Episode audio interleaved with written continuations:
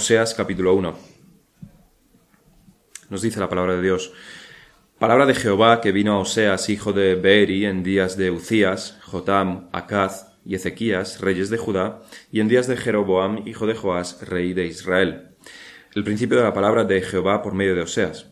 Dijo Jehová a Oseas, Ve, tómate una mujer fornicaria e hijos de fornicación, porque la tierra fornica, apartándose de Jehová. Fue pues y tomó a Gomer, hija de Diblaim, la cual concibió y le dio a luz un hijo. Y le dijo Jehová, ponle por nombre Jezreel, porque de aquí a poco yo castigaré a la casa de Jehú por causa de la sangre de Jezreel, y haré cesar el reino de la casa de Israel. Y en aquel día quebraré yo el arco de Israel en el valle de Jezreel. Concibió ella otra vez y dio a luz una hija. Y le dijo Dios, ponle por nombre Loruama, porque no me compadeceré más de la casa de Israel, sino que los quitaré del todo. Mas de la casa de Judá tendré misericordia y los salvaré por Jehová su Dios, y no los salvaré con arco, ni con espada, ni con batalla, ni con caballos, ni jinetes. Después de haber destetado a Loruama, concibió y dio a luz un hijo, y dijo Dios, ponle por nombre Loami, porque vosotros no sois mi pueblo, ni yo seré vuestro Dios. Con todo será el número de los hijos de Israel como la arena del mar, que no se puede medir ni contar. Y en el lugar donde en donde les fue dicho vosotros no sois mi pueblo mío, les será dicho sois hijos del Dios viviente. Y se congregarán los hijos de Judá y de Israel y nombrarán un solo jefe y subirán de la tierra, porque el día de Jezreel será grande.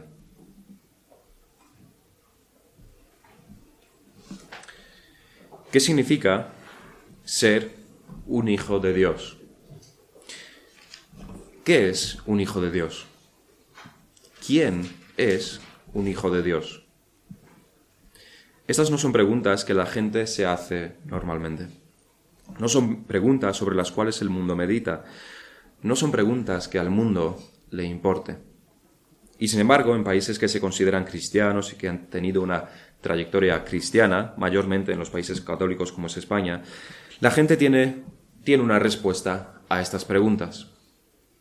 No se medita sobre ello, no se piensa en ello, y les importa normalmente un, un comino estas preguntas, pero tienen una respuesta. Su respuesta es equivocada, por supuesto, porque si me preguntas cuánto es 863 por 1741 y te contesto en menos de 5 segundos, puedes estar segurísimo de que mi respuesta va a estar equivocada. No puedo darte una respuesta correcta si no he pensado sobre ello. Y esto mismo pasa con esta pregunta. Pero es más que esto. No solamente que no meditan en ello, sino que seguramente todos hayan oído alguna vez decir a un sacerdote que hijos de Dios somos todos. Todos somos hijos de Dios. Pero eso es jugar con su propia teología. En una homilía del Papa Francisco en, el, en 2013, el líder religioso habla sobre ser el ser hijo de Dios, sobre cómo es cómo a través de Jesucristo somos hechos hijos de Dios. Como Él, como Jesucristo, se ha hecho pecado para que nosotros fuésemos hechos hijos de Dios. Todo muy correcto en este sentido. Pero, y aquí entra el engaño, no se define quiénes son esos nosotros que a través de Jesucristo han sido hechos hijos de Dios. En ningún momento define quién es ese nosotros. Uno podría defender al Papa Francisco y decir que al ser una misa se está refiriendo a los católicos, es decir, a los que han sido bautizados de pequeños en la Iglesia católica. Incluso eso sería erróneo. Pero da la impresión, desde todos los puntos de vista, de que estas palabras de del Papa tienden más a hacer pensar que todos los seres humanos son hijos de Dios, que esto es lo que él quiere conseguir, esto es lo que él quiere decir. Así, por ejemplo, un católico que escucha esto piensa que los monjes Shaolin del Tíbet también son los hijos de Dios y también lo son los hinduistas de la India. Todos somos hechos hijos de Dios. Perfectamente se pueden interpretar las palabras del Papa en ese sentido. Además, el ateo que es en realidad agnóstico, que por casualidad lo escucha, pensará que, mira qué bien, Claro que todos somos hijos de Dios al final. Aunque yo no crea en Dios, o no del todo, o me dé un poco igual, al final todos somos hijos de Dios. Mira qué bien, todos contentos. Probablemente esta es la intención del Papa. De hecho, no estoy seguro de si el Papa no lo diría abiertamente de esta manera. Probablemente lo haya dicho en alguna ocasión, lo cual, por supuesto, es una aberración desde el punto de vista de las Escrituras. Ahora esta pregunta de quiénes son los hijos de Dios está también íntimamente relacionada con la pregunta de quién es el pueblo de Dios. Esta ya es una pregunta más problemática. Los que contestan que todos somos hijos de Dios se, se enfrentan aquí a un problema. Por lo menos los que saben algo de la Biblia, porque si algo está claro es que existe en la Biblia el concepto de pueblo de Dios y es bastante prominente en las Escrituras. Y no es tan fácil aquí decir que todos somos el pueblo de Dios, que la humanidad entera es el pueblo de Dios, porque por definición lo que se quiere decir, lo que se quiere decir es apuntar a un número específico de personas y excluir a otras. Eso significa, eso es el concepto de pueblo. Así que, ¿qué es el pueblo de Dios? ¿Cuál es el pueblo de Dios? ¿Cómo se define el pueblo de Dios? ¿Cómo defines tú al pueblo de Dios? Este no es un problema que tenemos solamente en la actualidad. Igual que muchos llamados cristianos se equivocan al identificar al pueblo de Dios, también los israelitas de hace miles de años se equivocaban. El problema no es nuevo, y es importante. La historia de la Biblia es la historia de un Dios que rescata a su pueblo. Y los detalles de esa historia, los métodos, los tiempos, los medios y el pueblo en sí se van descubriendo poco a poco en la Biblia. No se nos da todo desde el inicio. Tenemos indicios desde Génesis mismo, pero es una historia y las historias no revelan el desenlace hasta el final mismo. Y en, y en una historia hay importantes giros antes de llegar al final, por lo menos en una buena historia. Desde la perspectiva de esta progresión en la historia de la redención, Oseas, el libro de Oseas, juega un papel bastante importante. Aunque hay indicios que apuntan a un, Israel que se compone no solamente de los descendientes de Abraham, sino de sus descendientes espirituales, es en este primer capítulo de Oseas, cuando el hacha cae en el tronco de una percepción de que el pueblo de Dios son los hijos carnales de Abraham. El hacha golpea a este árbol por primera vez. El primer hachazo a un árbol que no tardará en caer y que cae finalmente en los tiempos de Jesucristo. Esta es una imagen que, de hecho, Juan el Bautista utiliza. ¿Quién es el pueblo de Dios? Contestaremos a esta pregunta a través de la profecía de Oseas y de la vida de Oseas. Vamos a ver en primer lugar una visión general sobre los hijos de Oseas, sobre el contexto de Oseas, sobre su familia. Ya hemos expuesto al primero de sus hijos, a Jezreel, y nos quedan, nos quedan otros dos que serán nuestros puntos dos y tres. Lo Ruama, que es su hija, su segunda hija, y Loami, que es el tercero. Así que, los hijos de Oseas. Recordamos que las profecías de Oseas comenzaron en una época de bastante prosperidad en Israel. El reino del norte compuesto por las diez de las tribus, que es el resultado de haberse dividido el reino en dos. Al sur se quedaron Judá y Benjamín y al norte las otras diez tribus. Prosperidad había en estos tiempos de Oseas en Israel, pero de profunda idolatría, algo que sabemos será castigado, sin duda. Pero el oficio de Oseas tuvo un requerimiento particular, no es un profeta como cualquier otro en este sentido. Y es que no solamente expuso su vida al profetizar en contra de todo lo político y religioso y civil de su época, sino que ejemplificó también su mensaje, aparte de traer su mensaje por, con palabras, también lo ejemplificó con su misma vida. Por mandato de Dios, Oseas no solamente habló para advertir del juicio, sino que también con su matrimonio ejemplificó la relación de Dios con el pueblo de Israel. El mensaje, por cierto, que tuvo que traer Oseas no es demasiado bonito. En el versículo 2 de este primer capítulo tenemos el comienzo de las profecías de Oseas. Dijo Jehová a Oseas, Ve, tómate una mujer fornicaria e hijos de fornicación, porque la tierra fornica apartándose de Jehová. Un mensaje no muy amigable, no un mensaje de paz, no es un mensaje adecuado para los sentimientos sensibles de la gente.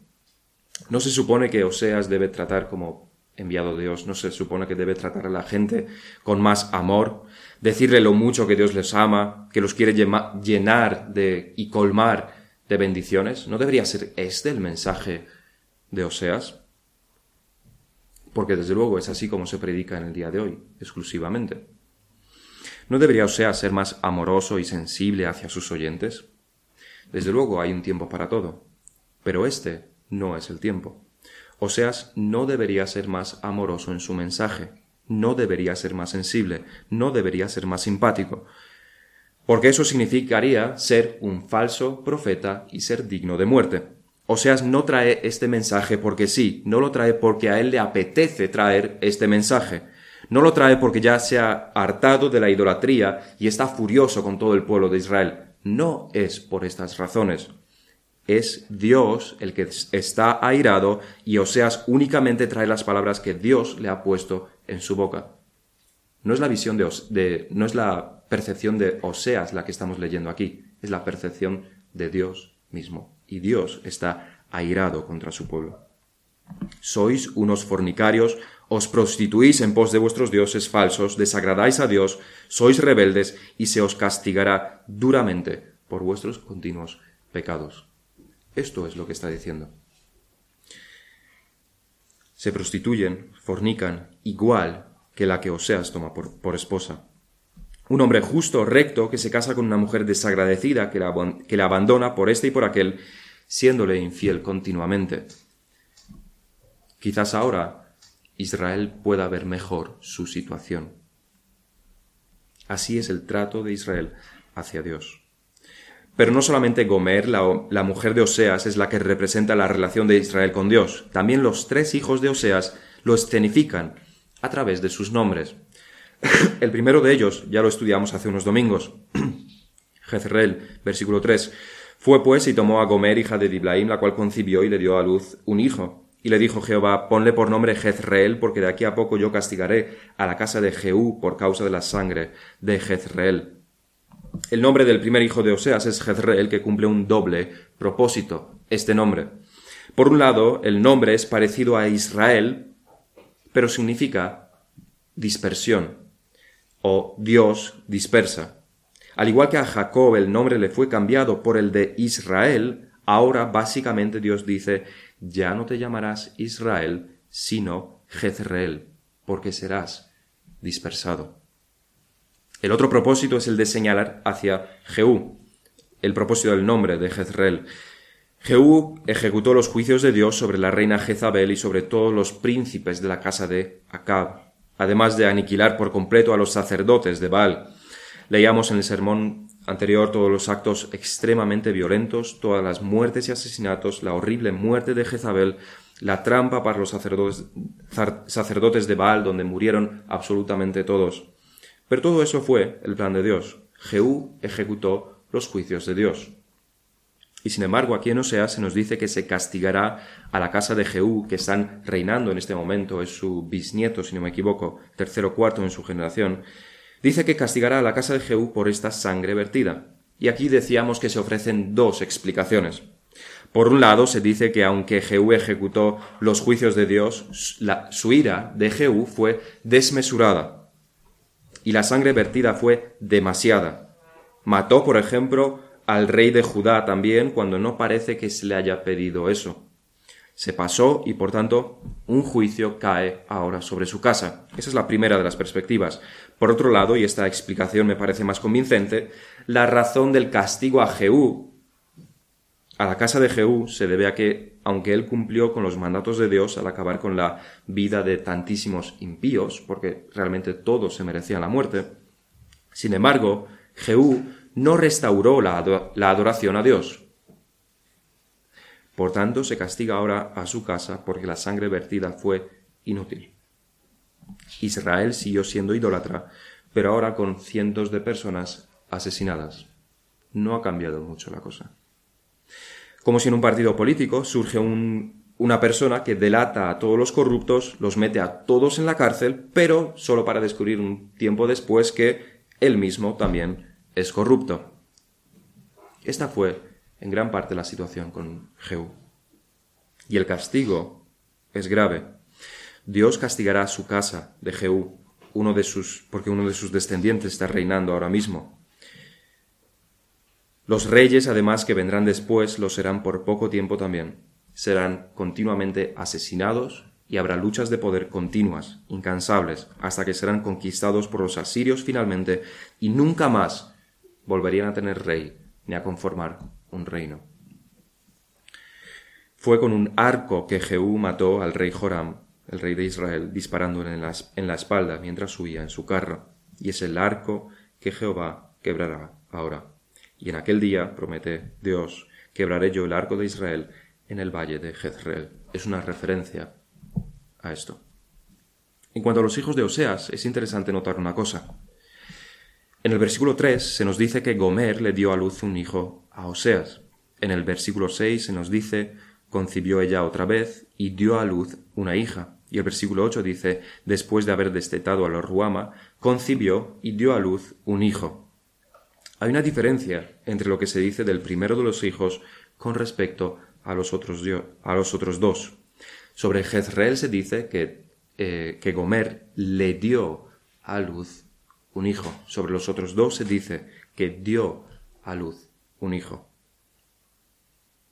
No se dice específicamente que le dio a Oseas estos dos hijos. No está la misma cláusula, el le, que está en el primero de los hijos. Dio a luz. Pero fueron, eran hijos de Oseas. Hay dos interpretaciones aquí.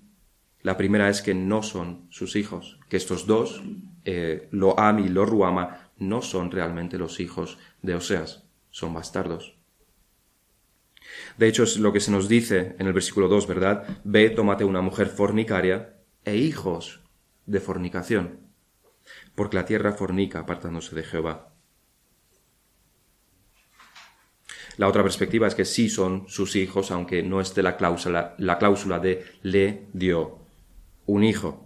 Desde luego es imposible determinar, pero hay más razones para pensar que no son sus hijos. En realidad, si el objetivo de Oseas es, del matrimonio de Oseas es representar la situación de Israel, entonces el que no sean sus hijos, que sean bastardos, representa bastante mejor la situación de Israel hacia Dios. Y es que recordemos que Oseas se representa, vive, escenifica con su vida la relación de Dios con Israel. Y sus hijos no solamente lo muestran en sus nombres, sino probablemente en su naturaleza también. ¿Qué frutos le trae Israel a Dios? Frutos de fornicación. ¿Qué hijos, qué frutos del vientre le trae Gomer a Oseas? Hijos bastardos. El, dolor de Oseas, que representa el dolor de Dios, no solamente es porque Gomer le es infiel, sino también porque sus hijos no son sus hijos. Aquellos que deberían ser sus hijos no lo son. Los frutos de su matrimonio son una vergüenza en realidad, así como los actos de Israel son una vergüenza para Dios delante de las demás naciones. Dios tiene a un pueblo que no le sirve a él, sino a otros dioses. Es una vergüenza, tan vergüenza, o más, como es lo de los hijos bastardos. Después de Jezreel, Gomer da a luz a una hija. El nombre de, que se le pone, por orden expresa de Dios, es Lo Ruama. Es, igual que Jezreel, un nombre profético y significa no compadecida. Concibió ella otra vez y dio a luz una hija, y le dijo Dios, ponle por nombre, por nombre Lo Ruama, porque no me compadeceré más de la casa de Israel, sino que los quitaré del todo. Esta es la segunda vez que se advierte sobre la destrucción de Israel. Aunque para nosotros estas dos profecías están a un versículo de distancia, no fue así para Oseas ni para los israelitas. Probablemente haya como dos o tres años de diferencia entre la profecía de Jezreel, entre el nacimiento de Jezreel y el nacimiento de los Ruama. Durante dos o tres años el profeta Oseas probablemente no profetizó. Quizás ya nadie se acordaba de sus palabras, pero no Dios. El tiempo se dice que cura las heridas. El tiempo nos hace olvidar. El tiempo también hace que nos sea más fácil perdonar muchas veces. El tiempo a nosotros nos cambia. Maduramos. Pero no a Dios. A Dios el tiempo no le afecta, ni cambia de opinión, ni le hace olvidar, ni le hace perdonar. Dios ha tenido misericordia de ellos. Desde el momento en que Jeroboam se separó de la tribu de Judá e instauró toda la idolatría, Dios pudo haberlos aniquilado. De hecho, en un sentido debió habernos, haberlos aniquilado, ¿verdad? Igual que pudo haber aniquilado a Adán cuando pecó, en ese mismo momento. Pero Dios tuvo misericordia de Adán, de todos nosotros, de Israel, de Jeroboam, no destruyó a Israel a pesar de que sus reyes fueron cada vez más idólatras y tocaron fondo, con Acab y Jezabel. Tuvo misericordia de ellos, incluso los prosperó. Los preservó de los poderosos reinos que había a su alrededor. Les dio riquezas, territorios. Pero llegará un tiempo, y ese tiempo es en menos de cincuenta años a partir de la profecía de Oseas, que la misericordia de Dios terminará. Dios no se compadecerá más de Israel, no los prosperará más, no los protegerá más, sino que de hecho los entregará en manos de unos enemigos crueles y sin remordimiento, los entregará a sufrimientos inimaginables y para muchos de ellos el final es la muerte a espada, las mujeres violadas, los niños huérfanos, esclavizados, sin ninguna esperanza, porque Dios no se compadecerá más de Israel. ¿No se supone que la misericordia está en el carácter mismo de Dios? ¿Cómo puede Dios no compadecerse ante estas situaciones que se dan? Dios es un Dios misericordioso, sin lugar a duda, pero no por ello está obligado a tener misericordia de todos y siempre. Dios es amor, pero Dios no ama a todos por igual. Dios es justo, pero ni vosotros ni yo estamos muertos y deberíamos por todos nuestros pecados. La dispensación de los efectos de los atributos de Dios es en gran parte un misterio para nosotros. Sí sabemos que mucho de esto tiene que ver específicamente con Cristo. En Cristo nos ama Dios, en Cristo somos justificados, en Cristo Dios tiene misericordia de nosotros. El asunto es que Israel, el Israel del cual aquí se está hablando, el carnal, no está en Cristo. Dios no les debe absolutamente nada, ni siquiera misericordia. Leíamos antes en Romanos 9, como está escrito, a Jacob amé, mas a Esaú aborrecí. Dios dispensa su amor como él decide en sí mismo. A Jacob ama, a Esaú aborrece. ¿Qué pues diremos? ¿Que hay injusticia en Dios? En ninguna manera. Pues a Moisés dice, tendré misericordia del que yo tenga misericordia, me compadeceré del que yo me compadezca. Así que no depende del que quiere ni del que corre, sino de Dios que tiene misericordia. Porque la Escritura dice a Faraón, para esto mismo te he levantado, para mostrar en ti mi poder y para que mi nombre sea anunciado por toda la tierra. De manera que de quien quiere tiene misericordia y al que quiere endurecer, endurece. Dios es Dios y nosotros no lo somos. Dios es libre de dispensar su amor, su gracia y su misericordia de acuerdo con lo que en sí mismo decide no está condicionado por cosas exteriores a él, no está obligado por nada. Y en esta libre dispensación de su misericordia leemos en el versículo 7, Más de la casa de, de, Judá tendré misericordia, y los salvaré por Jehová su Dios, y no los salvaré con arco, ni con espada, ni con batalla, ni con caballos, ni jinetes. El reino de Israel desaparecerá. No solamente el reino, sino que las diez tribus se mezclarán con extranjeros, su territorio sería ocupado por pueblos paganos y se perdería toda esa línea perfecta, genealógica, que ellos podrían, podían trazar desde Abraham, pasando por Isaac, pasando por Jacob, pasando por los diez hijos de Jacob. Todo eso se perdería. Decíamos que en los tiempos de Cristo el trato con judíos, compuestos por aquellos de la tribu de Judá y de Benjamín y por levitas también pero no vemos ningún ejemplo donde se nos diga que trata con la tribu de Simeón o con la tribu de Efraín, porque prácticamente ya no existen. Ahí están los samaritanos, considerados lo peor de lo peor por los judíos, porque habían mezclado el culto a Dios con costumbres paganas. Los samaritanos son los descendientes, o no, de estas diez tribus. Además, estos no reconocían la mayoría del Antiguo Testamento, no podían trazar su línea genealógica hasta Abraham, mientras que los judíos sí. Ellos sabían que eran descendientes de Jacob, pero poco más, es lo que le dice la mujer a Cristo en Juan 4. Israel, el reino del norte, había desaparecido. Está a 50 años de la profecía de Oseas. Pero Judá sigue ahí, incluso en los tiempos de Cristo. ¿Por qué Judá sigue ahí? ¿Es Judá mejor que Israel? Ezequiel 16:51 se nos dice, y Samaria, Samaria se está refiriendo ahora a las tribus del norte. ya había desaparecido, el reino ya no está, y se le llama Samaria a esas tribus del norte, a Israel. Dice Ezequiel, y Samaria, Israel, las tribus del norte, no cometió ni la mitad de sus pecados, porque tú multiplicaste tus abominaciones más que ellas y has justificado a tus hermanas con todas las abominaciones que hiciste. Tú también, que juzgaste a tus hermanas, lleva tu vergüenza en los pecados que tú hiciste, más abominable que los de ellas, más justas son que tú. Avergüénzate, pues, tú también, y lleva tu confusión por cuanto has justificado a tus hermanas. Es una profecía contra Judá, y le está diciendo que es peor, que ha duplicado los pecados de Israel. No parece ser el caso de que Judá sea mejor que Israel. Judá tuvo desde luego algunos reyes buenos, a diferencia de Israel. Podemos, por ejemplo, recordar a Josías y sus reformas. Pero esto, lo de los reyes buenos, justos, es la misericordia de Dios. La diferencia entre Israel, un reino destruido, y Judá, que permaneció, no estuvo en sus obras, en que Judá fue más moral que Israel.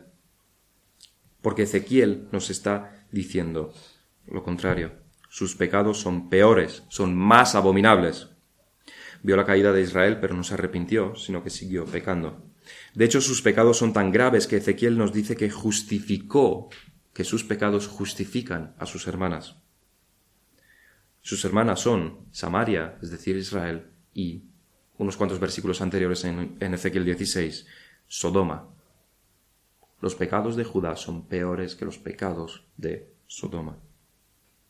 Pero recordamos, Judá no es mejor, pero tendré misericordia del que yo tenga misericordia y me compadeceré del que yo me compadezca. Esta es la palabra de Dios. El, el tercero de los hijos de Oseas es Loami, que significa no pueblo mío. Es un mensaje para Israel, es una profecía para las tribus del norte. No sois mi pueblo, les dice Dios. De entre todas las cosas que les podía ocurrir, guerras, hambrunas, castigos, esclavitud, todo hubiera sido mejor que escuchar esta declaración de parte de Dios. Como Israel, diez de las tribus que vienen de Jacob, de Isaac, de Abraham, no son el pueblo de Dios. Es el tercer hijo de Oseas. Es la tercera vez que se les advierte sobre, sobre esto. La repetición es el recurso literario hebreo que, para hacer énfasis, tres veces es juramento, y esta es la tercera vez. El reino cesará, se les dice la primera vez, los quitaré del todo, se les dice la segunda. No sois mi pueblo, la tercera. Esta no es una cosa que pasar por alto, no es una declaración sin importancia, porque como decíamos al principio, aquí la historia de la redención da un giro bastante importante. Tiene que ver con quién es el pueblo de Dios. ¿Cómo es posible que Dios diga que no es su pueblo a los descendientes de Abraham y de Isaac y de Jacob? ¿Quién si no es el pueblo de Dios? A lo largo de todo el Antiguo Testamento vemos que ellos son el pueblo de Dios. Y aquí se nos dice de repente que ellos no son su pueblo. ¿Cómo puede decirlo? Ser pueblo de Dios no es algo que tienen de nacimiento, al ser descendientes de Jacob, al haber sido circuncidados, y la respuesta es bastante escueta. No, no por eso son descendientes de Abraham, no por eso son el pueblo de Dios. A pesar de que los israelitas estaban profundamente convencidos de lo contrario. No podían imaginarse el mundo de otra manera. Jamás habían escuchado algo tan grave como esto. No sois mi pueblo. Todos los conceptos en sus cabezas están mal. No, no es por sangre, no es por genealogía que eres el pueblo de Dios. Estás desechado, pierdes tus privilegios que has tenido hasta ahora. Ya no eres reconocido por Dios, no eres su hijo.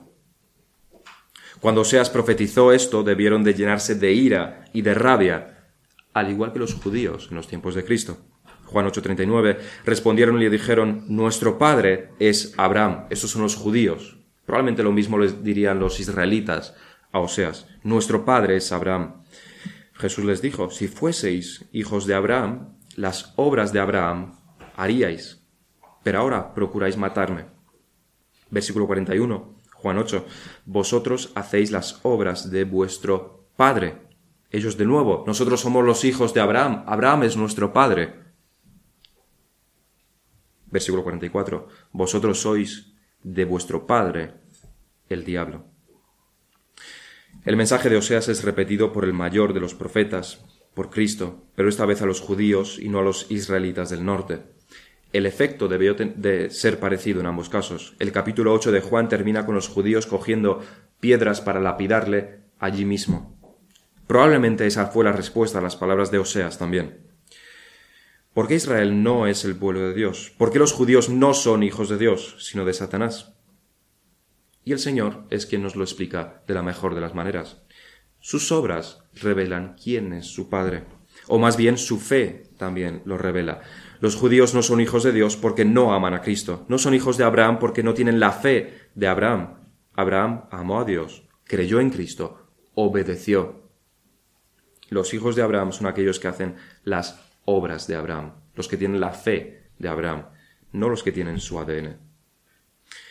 Sin embargo, siempre hay esperanza en medio del juicio. Dios siempre ofrece un rayo de luz en medio del fuego de su ira. Nos dice el versículo 10, con todo será el número de los hijos de Israel como la arena del mar, que no se puede medir ni contar. Y en el lugar en donde les fue dicho, vosotros no sois mi pueblo, les será dicho, sois hijos del Dios viviente. ¿Cómo es posible que los hijos de Israel sean como la arena del mar? Desde luego esta no es la primera vez que escuchamos esta promesa. Ya le fue dada Abraham en Génesis 22 y unas cuantas veces se repite además. ¿Qué significa esto? Que los israelitas, aunque han sido desechados por Dios, aún así tendrán muchos descendientes. ¿Qué significa la profecía de Oseas? Quiere decir que ahora se les dice que no son el pueblo de Dios, pero en el futuro Dios los restaurará y llegarán a ser de nuevo el pueblo de Dios. Quien mejor interpreta la palabra de Dios es aquel que la inspiró, el Espíritu Santo. Y es el mismo Espíritu Santo quien inspira también a, inspira a Pablo en Romanos para que, se, para que interprete correctamente esta profecía.